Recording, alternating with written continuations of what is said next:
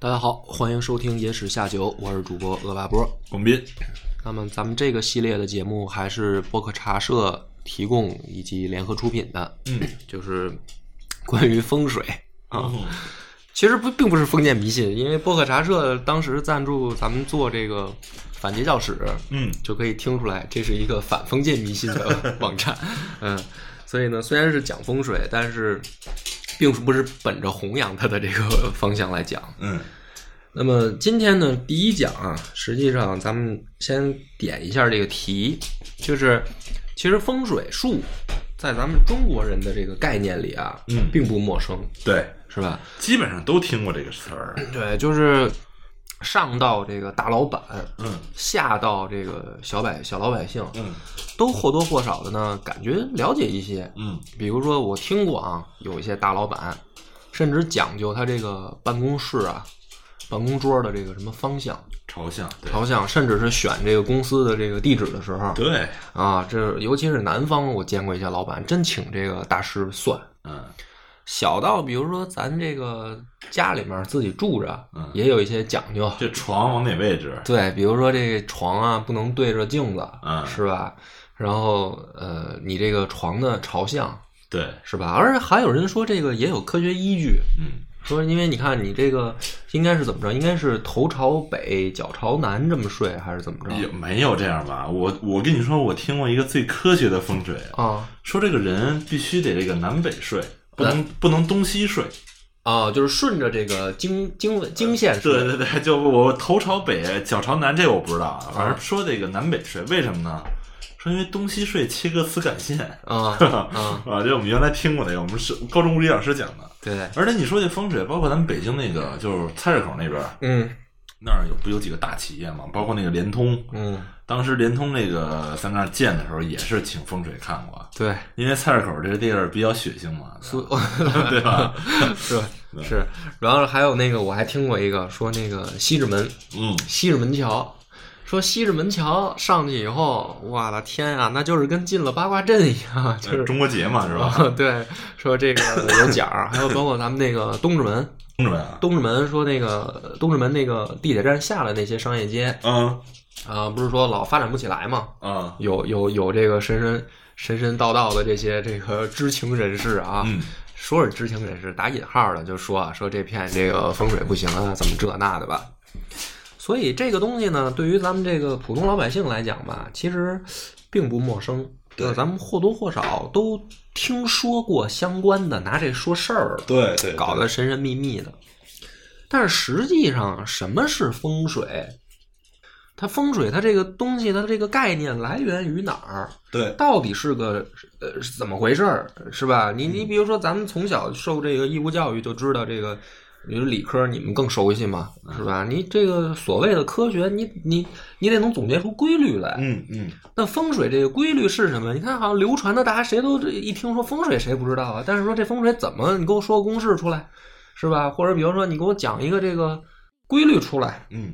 啊，是是怎么讲，是吧？一好多人就就不知道了而且现在这个风水有点演变成什么了？有点演变成扛包扛雷。啊，就比如说你这一不顺，嗯，就是最近他妈最近哪风水不好？就是对，是不是对吧我住这家里面这风水局哪儿有问题？对对对对我得就风养水养一盆绿植摆哪儿什么的。现在风水成了这个这个托词了，嗯对吧？但是这个起源是哪儿来的？对对，啊，你就是说它再复杂，它再复杂，这么长时间，这么多年了，嗯，从古到今呢，怎么也能总结出来一个九九乘法表这样大家基本上都能懂的东西吧？嗯但是你仔细一想呢，发现其实真没有，嗯，就是他说他的，对，然后那个人说那个人的，对，啊，所以今天咱们就讲讲这个风水。第一讲呢，就是先讲讲它到底是起源是什么。 嗯于是呢，我们要看到一个很关键的资料呢，就是我们先要看看这个辞海对它是怎么解释的。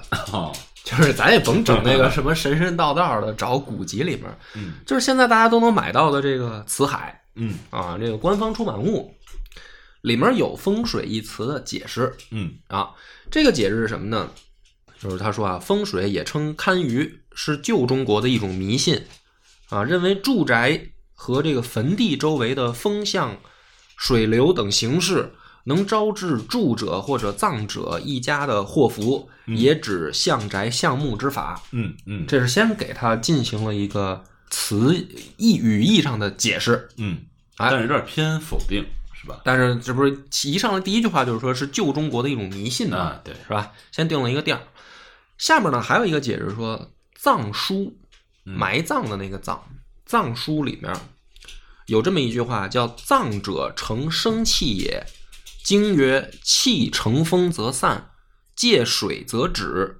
古人聚之，使不散；行之，使有止，故谓之风水。”嗯哦，那么我们就看到了一个很重要的一第一个线索，就大家不用去瞎猜瞎找，在网上听大师的啊嗯什么不要。辞海里面提到了一个线索，就是有这么一本书叫《藏书》，嗯埋葬的葬这么一本书。那么这个藏书里面，刚才就是念的它这个原文啊，翻译过来是什么意思呢？用大白话讲啊，就是说这个埋在地下的这个人呢、他也受到气的影响。嗯气呢，这个老外不太理解，咱们中国人呢，就是都比较能理解。它虽然很抽象，对但是你一说气，嗯，中国人觉得并不陌生。对什么气功啊，是吧？对啊，内功， 对，就是说万物都有气，嗯是吧？咱们古代，你包括我们讲历史的时候也说，说有有人会忘气嗯啊，紫气东来嘛，嗯，啊，有气。那么说，这个埋在地底下的人，他一样受到气的影响。那么这个气呢，说它乘风则散，嗯这个好理解是吧？风一刮，气就散了。借水则止，说这个气到水边儿上就受到了干扰，就停了。那么古人呢，有一种办法，说让这个气聚起来不散，嗯哎，让他能够在自己控制的一个范围内，如果做到这样了，就叫风水。嗯哎，那么我们就可以看出来说，这个里面好像就有点儿呃人为可控的因素了，嗯，把一个很抽象的东西，起码风啊和水是有具体的可干扰的这个可控制嗯因素了。而且如果玩的好，就是说白了能够呃影响到活人，嗯嗯啊。那么这个藏书里面提到的这风水概念，实际上就是整个我们后来所流传的这个风水的一个理论依据，就是这本书。嗯啊，他提出了一个理论依据。那么藏书里面真正对这个风水自己的解释呢？嗯，因为我们刚才说的那个是辞海里面提到藏书，嗯藏书里面自己对他的解释是说啊，也是一段很长的话，念出来先给大家听一下啊。说藏者成生气也，五五气行乎地中，发而生乎万物。人受体于父母，本害得气，以体受阴。经曰：气感而应，鬼服及人。是以铜山西崩，林中东应，木华于春，立牙于世。盖生者气之聚，凝结者成骨，死而独留。故葬者反气入骨，以蒙所生之法也。丘垄之骨，刚复之之，气之所随。经曰：气乘风则散，借水则止。古人使之聚之，使不散；行之，使有止，故谓之风水。啊，这个段是有点长，这个很长了，但是这个就是等于藏书原文里面对它整体的一个描述。嗯，啊那大概什么意思呢？你看，这个比那个辞海里面的就层次就丰富很多了。嗯那么我们还是稍微解释一下这个是啥意思啊？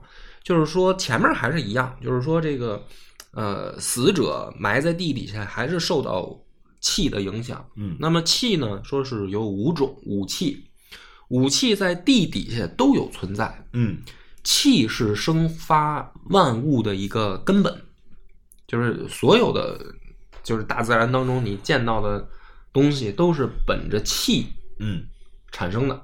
那么为什么它有五种呢？因为就是对应五行了嘛。嗯，是吧？那么说人呢，人身体从哪儿来的呢？从父母来。嗯所以呢，说人本身自己的身体跟父母之间就有联系，就这是一种联系，因为你是从他脱胎而来的。那么这种联系就会导致什么呢？哪怕父母已经死了，埋在地下，甚至就是祖先，这种联系是不断的，啊，是不断的。嗯那么，于是那个遗体在地底下受到气的影响以后，活着的人就能受到影响了。他是这样一种理解，然后他就开始举例子，说铜山西崩，陵中东应是什么呢？指的说啊，说在四川的一座铜山，发现这个发生塌方啊，就是山体滑坡啊，那你就可以这么理解。然后皇宫里面的这个钟有感应响了。那么它指的是什么意思呢？就是说这个铜这种金属，哪怕相隔万里，它们之间也有联系，就跟人人体的这个子女跟父母的这个联系一样。啊，他这个意思他是举这个例子嗯，然后说木华于春，栗芽于世是什么呢？就是说这个栗子树啊，在春天啊，它不是生长是吧？开始这个茁壮成长嘛。那么它的那个栗子那个果实，哪怕已经摘下来放在这个室内抽屉里，也会发芽儿。嗯他就是说这个两者之间也是同样的东西互相感应。他用这个来解释说，人体之间也有这样的感应，啊这是两个例子。所以呢，他说：“盖生者气之聚，凝结成骨，死而独留。”那么就是说，这个人死了以后，这个骨头就是去地里面接受这个气的这么一个怎么说呢？叫媒介，影响的是那个遗骨。那么，如果这个气入骨，就是你你聚集的这个坟地的气入这个骨头了，那么你的子孙就会受到影响。于是呢，他说这个最后说，古人研究出来啊，怎么能聚这个气呢？就是你在坟地周围，你要选一个好的这个风水布局，把这个气聚起来，要让这个气不散。比如说，是不是跟你这个坟圈子周围挖一条护城河呀什么的，愈合就散 是了。吧？就是大概他就是这么个意思。这个是藏书里面说的。那么，那么这个东西呢，归纳起来，我们就可以发现，就刚才我这么呃零零散散的一介绍这个原理啊，我们就可以按照咱们所谓的科学归纳。嗯你看，咱们这个上所谓的上学，实际上就是学怎么研究事物的规律，对对吧？甭管是文科理科，实际上都是对研究这个。对，所以我们通过总结呢，就发现这一段话里面，我们可以总结出来，它有四个简单的规律。哪四个呢？哎，第一个呢，就是说古人在藏书里他的一个理论是，物体和物体之间在不接触的情况下，也能相互产生作用，对，对吧？这个就是我们假如说从藏书里面总结出来的第一个规律。第二个是说，这种互相之间的作用有一个媒介，这个媒介就是气，嗯就是吧？气是影响它好坏的一个怎么说呢？叫很重要的指标啊。你说这个你遗骨跟这个活着的人能互相影响，但是没有气，实际上这个感应也就没用了。嗯它所以它气也是一个很重要的，就第二个规律。 第三个呢，就是说只有同类事物才能发生相互感应。嗯对吧？就是说，嗯，不可能是这个，比如说你受到了那个你们家死的那头猪它的遗骨的影响，是吧？ 感觉乱了。对，就是说，只有你是同种事物，人都是同，是吧？都是这个呃栗子树啊，都是人，而且还得有父母的这个血缘关系，嗯这个互相之间才能产生影响啊。那么最后一个规律，我们就说，呃，这个气呢，它可以进行传播，就是要不它怎么就遇风则散，遇水则止呢？对吧？这个重要的东西，它还能自己流动。对，说白了，这个四个规律一总结出来，我们就可以发现很有意思的事儿。什么事儿呢？就是你乍一听，比如说广斌，你现在这个听到这样的一个四个规律，你觉得有有没有道理？就你直观的你的第一感觉，第一感觉啊，嗯，有一定道理。你觉得好像是有点道理的，嗯对吧？但是其实那个藏书上举的例子啊，嗯，有局限性，哎，对不对？对，他的一切的论证，但是他举那个例子其实是有古代的局限性的，嗯比如这个铜山，这个西他，嗯那跟你这个皇宫，比如说倒塌，嗯其实我们现在看可能没有必然的联系，嗯对吧？嗯就跟比如说山西的煤矿塌了，嗯是不是跟我们家煤炉里的这个煤嗯火灭了有关系呢？嗯，不一定，哎，对吧？对，这个亲人之间呢，我倒是觉得这可能有一些联系，因为人嘛，真的是一代一代的传承，对吧？嗯你说你上一代人，上一代人的所作所为，包括咱们现在可能不讲这种风水啊，嗯可能风水讲的淡了，咱们讲咱们教育咱们现在老讲那个原生家 庭啊，对不对？对，这就是肯你的定原生家庭对你个人的性格各方面其实影响很大的，对，对吧？其实这个亲人之间是有一定联系的，嗯。所以有一定道理，但是也有一定局限性吧。所以实际上呢，从藏书自己总结出来的规律，或者说他自己举的例子里面，我们就可以发现，这个东西的理论啊，呃，不堪一击。嗯就是看猛一听，觉得好像他好像总结出了道理和规矩，嗯但是实际上细一琢磨，就发现漏洞百出。嗯哎，比如说你刚才说的那个反驳他的例子，就是用他自己的例子反驳他就很好。说如果两种同样的物质之间是有这个互相感应的话，那么不应该这个事儿是一个偶然发生，嗯，也就是说它应该是一个必然发生。就是说比如说每你每一次你那个啊矿塌了，矿塌了，这钟它都能响，对这才是说你能够成为一个理论依据。对，还有比如说反过来也是，比如说这个树发芽儿跟这个果实，它哪怕摘下来，它也产生变化，它不应该也是偶然，它应该是必然。对，但明显我们知道这个就矛盾，嗯对吧？它实际上是一个偶然事件。那么你用一个这样的偶然事件来举例子，不但不能佐证你的理论，嗯反而你是产生了自己解释不通的嗯证据。嗯嗯，那么再往下说，说如果啊，尸骸中的这个气在传播途中遇风能够消散，遇水则止，那么跟他说气会渗透万物的这个理论还是有点矛盾，啊，对吧？因为你要是说这个理论的话，就是说遗骨在地下一定会对子孙产生感应，嗯这个首先是必然的，对吧？嗯但是你怎么能够解释说很那很多人他不没有讲究这个风水局，那他们是不是说就不受这个影响？嗯，就你反过来一问这个问题，对，就会发现，哎，那并不是大多数的人都在自己祖坟什么搞风水格局，对，对吧？那么你怎么解释说这个对他的影响？影响依然存在。嗯，嗯，对，还有一个问题是说，这个地底下的气会影响这个尸骨，嗯啊，这是他自己藏书里边的理论。那么气一样也会影响活人，对吧？那么如果这样的话，那干脆就是生的生者跟死者都住在这块风水宝地，不就完了吗？嗯，就是你也不用遥相呼应了，嗯对吧？祖先埋地底下，你也在旁边搭一房子，咱这块风水宝地，咱就住这儿呗。那你何必还要说葬这个墓地跟人住的地要分开呢？嗯既然它不是晦气的话，是吧？所以这些东西呢，我们其实细的去想说，呃，他自己的理论当中就经不起推敲。对，哎，细一想呢，发现猛一听有道理，实际上是扯淡。嗯那么，为什么说这样一个扯淡的东西，它还能够流传于后世？对吧？就是我不觉得咱们的老祖宗一定都是比咱们傻的嗯啊！大家不要觉得说我们现在好像受过九年义务教育就一定比古人聪明，是吧？早在这个诸子百家的时代，老祖宗提出来的一些哲学思想，是已经影响了我们上千年了。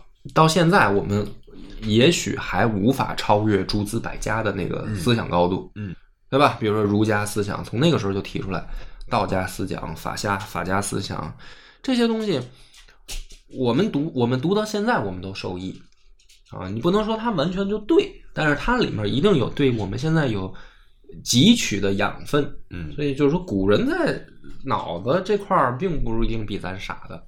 那就是风水术，既然咱们现在是起码我也不是什么特别牛的大牛的学者，我都能知道说看完这段话我就知道这里边自相矛盾。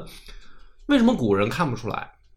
这就是一个问题。嗯还有呢，就是说，那这本藏书它起源于什么时候，对吧？嗯因为它起，因为它起源于什么时候，就说白了，风水术就起源于什么时候。对，哎，那么这里面就有第二个这个线索就出来了，这本书是谁写的？那是谁写的呢？现在呢，这个我们留下来的呃证据说啊，说这本藏书是晋朝的郭璞写的。嗯，那么是不是说郭璞写的这个藏书就是风水术的起源？经过学者研究发现呢，不对，这里面有很大的问题。问题在哪儿呢？哎，那么预知后事如何，且听下回分解。大家好，欢迎收听《野史下酒》，我是主播恶霸波。广编，本系列节目还是由薄荷茶社联合出品的，这个风水的第二讲。上回的故事呢，我们讲到了说风水的起源一本书嗯叫《藏书》，对，那么《藏书》的作者呢，说是晋朝的郭璞，嗯，嗯，那么这个我们就要讲讲了，说这郭璞真有其人吗？啊，历史上真的有这么个人吗？而这个书是他写的吗？这个就要去史书里面找答案了。嗯啊，这就进入我的强项了啊。那么我们发现郭璞是确有其人的，嗯那而且这个在晋朝里面有它的相关的一个故事，嗯，流传下来了。什么故事呢？说是这个西晋末年啊，大将军王敦，这个咱们在对于这个魏晋南北朝的这个大系列里讲到过这段故事。王敦要造反，要造东晋朝廷的反。说他造反之前啊，他就请大师来给他占卜，请他这个人就是郭璞。啊，啊，他就问郭璞说：“我这个要是起兵了以后，我这事儿能不能行？啊，我自己的这个命运如何？”郭璞呢，就告诉他说：“明公起事，必祸不久；若住武昌，寿不可测。”什么意思呢？就如果你提兵进攻的话，你肯定要玩完。嗯而且是不远的，啊，就很快你就要玩完。那说如果你留在武昌呢，就是你不去不干这件事儿的话，寿不可测。寿不可测就是说，那你活多久我都不知道，那就是说没有危险。于是呢，王敦听完了这个话以后大怒，很不高兴，就反问了一句说：“清寿几何？”嗯，说你能活多久？啊，你能活多久？这个郭璞呢说又简单的算了一下，说命尽今日日中，到今天中午，对我今儿中午就玩完。这个把自己命算出来是很一件很痛苦的事儿。于是呢，说是王敦中午就把这郭璞给宰了。宰了的时候说这郭璞四十九岁 嗯啊。那么后来发生了什么呢？大家都都知道，因为我也讲过这个故事。王敦起兵造反以后，然后病死于军中。嗯造反也失败了。所以呢，这个郭璞的后人就拉着郭璞的灵柩离开了荆州，没有人知道郭璞埋在哪儿了嗯啊。但是呢，说晋明帝啊，知道了这件事儿了以后呢，就在南京玄武湖畔修了一个郭璞的衣冠冢，就那里面不是他真正的遗骨，嗯，衣冠冢，取了一个名字叫郭公墩，嗯那一直保留至今。那么就是说这个东西就比较可信了，是吧？就是说起码这个故事呢，好像有点这么个根据。嗯嗯，那么于是呢，这个郭璞的形象，其实在历史的故事当中就丰满起来了。首先有没有这个人呢？应该是有的有的，嗯，而且这个人呢，看来是能掐会算，啊，流传这个故事嘛，而且呃他算的准不准呢？那老百姓的概念就是说算的准，算自己算的真准。真 准。王敦也算准了，对失败了嘛，是吧？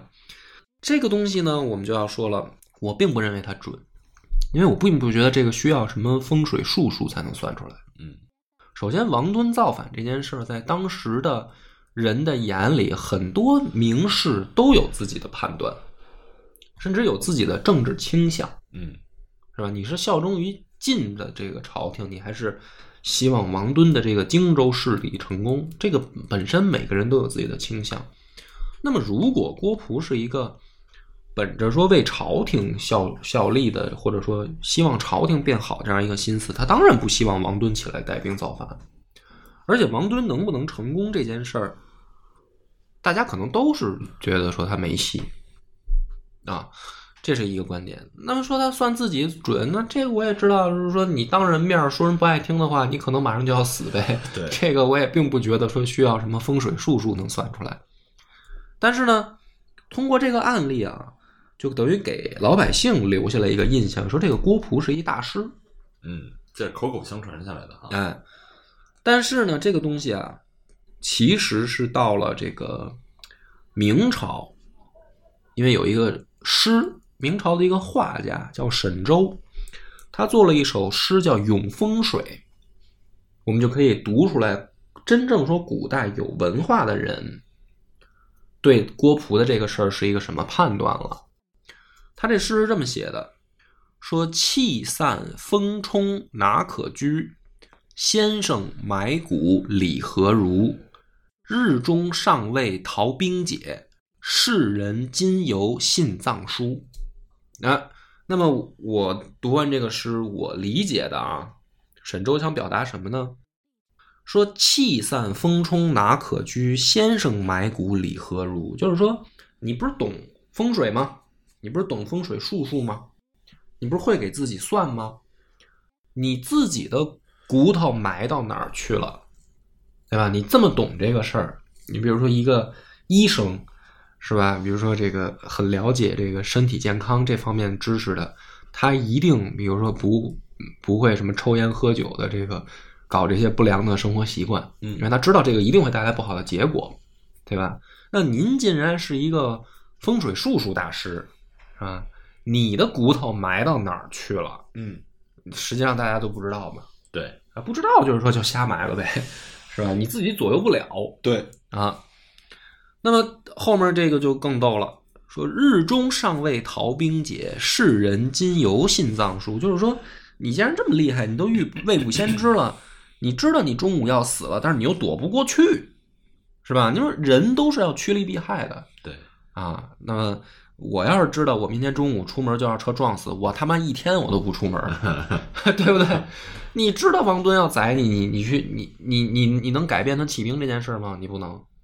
那你去了，你还自己找死，对吧嗯？所以说这个事儿本身就是，我觉得这位沈周就是明显就是指出了一种态度，说这个事儿不可信。嗯那于是最后总结到说，世人今犹信藏书，就是什么呢？你们信的这个东西本身很无稽，嗯，不可信。所以这是一种，我觉得是一种讽刺。是一种嘲讽。哎，沈周是一种嘲讽，但是他不是说嘲讽郭璞的这种人嗯，或者说郭璞的这个行为，他嘲讽的是说世人信的这个东西不该信。嗯嗯，哎，那么实际上郭璞是一个什么人呢？他并不是一个风水大师，那他是一个什么人呢？郭璞是近代很有学问的一个儒者，啊，那而且呢，他注释的《尔雅》是儒家著作十三经注疏中很重要的一部，就是他并不是一个什么所谓的算命先生，嗯他就是一大儒，他是一个这个饱学之士。那么这样说的话呢，实际上把他给描述成一个所谓的风水术数大师，实际上是老百姓的一厢情愿。嗯，就跟这个咱们看这个三国里面说这个管络神算给是吧？曹操也也也找人给他算这个一样，就是老百姓的一个美好的想法编到故事里啊，这个故事就比较有吸引力。嗯但是实际上人家就是一个做学问的先生。那么，首先郭璞这个人，我们就发现他并不是一个说这个神棍。 对。那么第二个问题就来了，那就是藏书到底是不是郭璞写的？这个也有疑问啊。这个疑问我们要从哪儿找呢？有一本书很好的找到了一个证据，哪本书呢？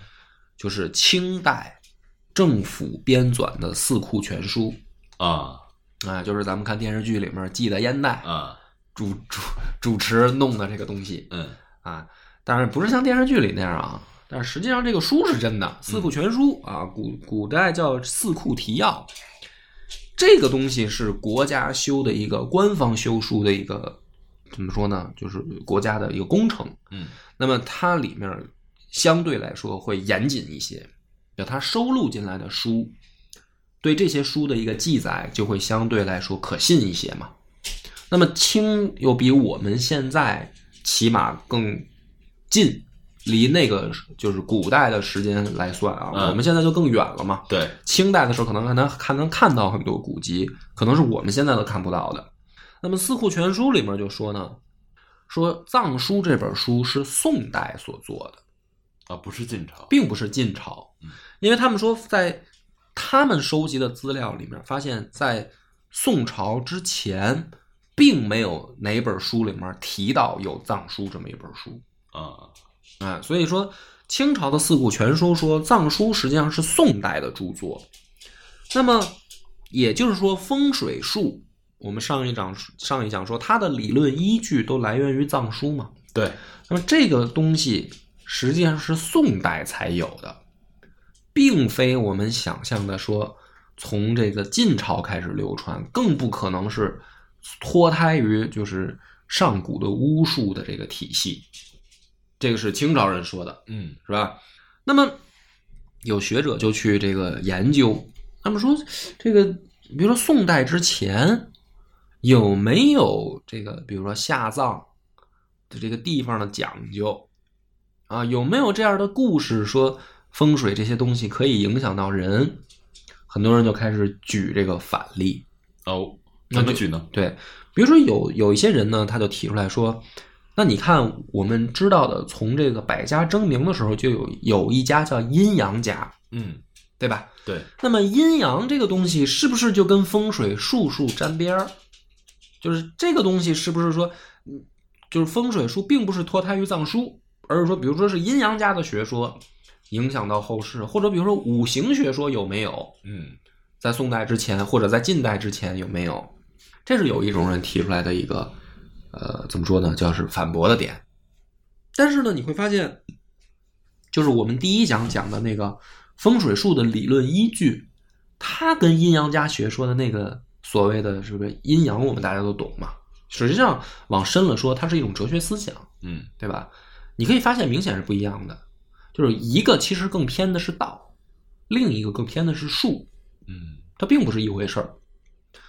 那么还有人说说这个相宅相墓之说也有啊，包括这个汉朝就有。汉朝呢有一个元安传，元安是谁呢？是袁绍的祖上，啊，他们家还在成为四世三公之之前的时候，就有这么一个故事，说这个袁安就说啊，说有一天碰到一个书生，这个书生呢就告诉他说，你们家呢这个墓地要是选好了的话，将来你们家子孙富贵不可言。那么后来呢，大家就等于在《汉书》里面找到这个印证，就《袁安传》里有这个记载，就说：“哎，那你看，果然后来老袁家后来四世三公是不是跟这个事儿就有关系？”但是呢，我们刚才反过来想，反过来想什么呢？就这个《袁安传》里面记载的这个故事，这个书生告诉他的东西是不是风水术？这个并没有直接的证据。就是书生到底是是因为什么让他去选墓地这件事儿，并没有直接证据。嗯而我们知道的说，所谓的相宅之法，或者说相这个墓之法，并不一定是以风水为基础，因为我们知道，连动物搭个窝，它都知道我要选个好的地儿，是吧？这个地儿怎么选呢？比如说我取水方便，是吧？我这个日照充足，嗯啊。那么这些东西，它一样也有所谓的相宅相墓之说呀。就我们比如说，我们住一个地儿，我们选这个宅子，这个宅子怎么住的舒服，怎么住的好，窗户朝哪儿开，是吧？这个东西并不一定是那个风水术决定的，嗯就是我们所谓的说自然规律里面，并不是藏书里面的风水术。嗯嗯这个能理解。所以那袁安这个故事里面，就算有人告诉他说你这个墓在这儿埋，也许是因为那个地儿够大，就是你老袁家，也许因为你们家人多，嗯，就是这个东西你没有办法说那个就一定书生就告诉他的是风水术，对吧？所以这个并不是直接证据。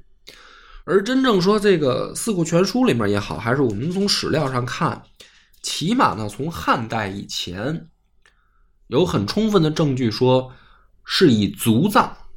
什么叫族葬呢？就是比如说我们都是以家族为单位，嗯，我们家族的人在下葬的时候只有一个要求，就是埋一块儿。嗯，他并没有说我们这个家族的人要埋到哪儿，所以起码从汉代以前，并没有这样的直接证据说风水术对项目之法产生了影响。因为你要有这个影响的话，那你肯定就是说，比如说你爹埋哪儿，你爷爷埋哪儿，咱们比如说是不是要迁坟什么这些东西都会有相关记载，但是没有，古代就很简单一句族葬，就是这片地儿够大就行。 啊哈，就是能，比如这个山头能埋下你们家起码往后十代、十代、二十代的人，那这就是个好地儿。呃，他是这个意思。后面也一样，就是并没有，并没有在这个宋代以前，我们看到有直接证据说藏书有这个相关的体系，风水术的体系形成。所以呢，《四库全书》的这个证据还是比较可信的，就是说宋代才有这个书，那么它就不是郭璞写的，是后人编纂附会到郭璞的名下。也许就是因为他跟王敦那个故事，就像好好多人知道金庸火，于是自己写一个书就取名叫《全庸》。啊是吧？ 就是因为那个人比我火，我就要借他的名气，跟咱们现在所谓的蹭热点是一个道理，是吧？ 最近的微博流行什么，我们就往那上蹭一蹭。啊，我讲之前我也看了看，最近的微博流行的东西跟咱这实在是没什么关系， 都是什么是这个出轨的事儿啊。对，所以这个，所以大家就明白了，说这个东西并不是郭璞写的。那么这本书到底是什么什么人写的呢？其实是《四库全书》里面也有这个记载，怎么说呢？呃，说是宋代以后，首先第一个人呢叫蔡元定，嗯啊，这个蔡元定呢，他在整理这个流传下来的藏书，托名郭璞写的这些文稿的时候，已经有二十篇之多了。啊，就是我们现在可以把它理解为有二十章。然后这个蔡元定呢，在这二十章里面存下了八章，删去了十二章。为什么呢？他说这些东西明显就不是一个人写的，所以呢，他这么做就是说把那些他认为已经写的乱七八糟的东西去掉，就是留下来八章啊。这八篇儿看起来啊，不管从体这个体系上来讲啊，还是说这个从里面讲的内容来讲啊，还比较吻合，而且呢，相对来说有理论有体系，他是做了一次自己的整理哈，做了一次整理嗯。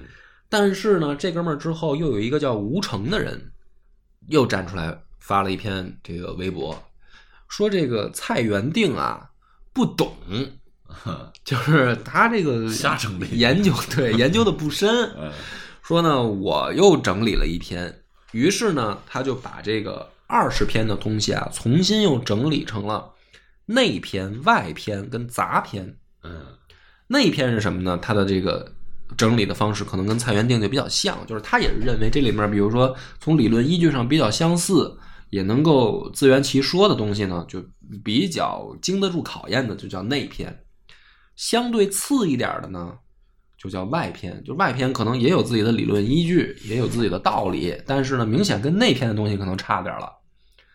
说如果这两个都不搭，凡是在这二十篇范围之内的啊，就叫杂篇。啊他是没删，它没删啊，但给是它分类它了保留下了整个的这个流传。嗯然后呢，他的一个学生叫刘泽章，就是这个吴成的学生叫刘泽章，又把这二十篇做了一个注，嗯就做注释啊，比如说这个里面有一些专业术语，他在底下给写一个注啊，这是什么意思？那么说后来流传下来的这本藏书，实际上就是最后这位刘泽章整理的版本。啊，就是他真正的作 者应该是谁呢？是这个大家伙儿口口相传的。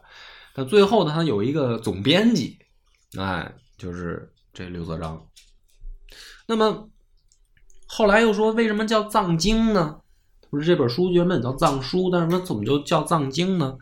因为咱们的古人呢，有一个挺挺好的臭毛病，就是把这些这个他们认为啊，这个因为本身这个能用字儿记在这个书上的啊，就是就很了不起了，嗯，啊，因为古代文盲很多，那么能记在纸上的这个书里面，又能够成体系形成学说的，这就属于书里面的好东西了。嗯书里面的好东西呢，古人就喜欢管它叫经，啊，所以他们管这本藏书叫藏经，这嗯经是这么来的嗯啊，不是比如说他刚才我们上一我们上一讲，包括刚才我们有的时候说的说经里面说不是说什么诗经什么的，就是大家这边说这本藏书里面的说法，但实际上呢，明显是有点把它拔高了。嗯，它到不了经的这个层次啊。我们说经是什么？指的是儒家的这个经典，我们才能叫经啊。这种东西绝对谈不上叫经。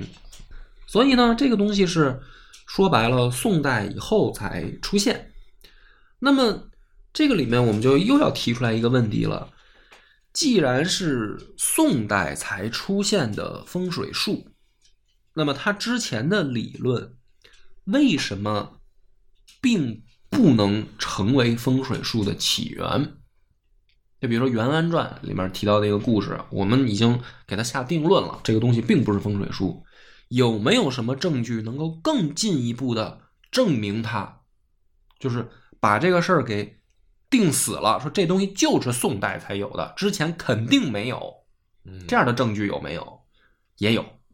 那是哪些证据？，哎，就是风水一词并不是宋代出现的。嗯那么风水一词在宋代之前，甚至魏晋南北朝的时候，其实这个词并不是指的相宅相墓，嗯，它是另一个解释。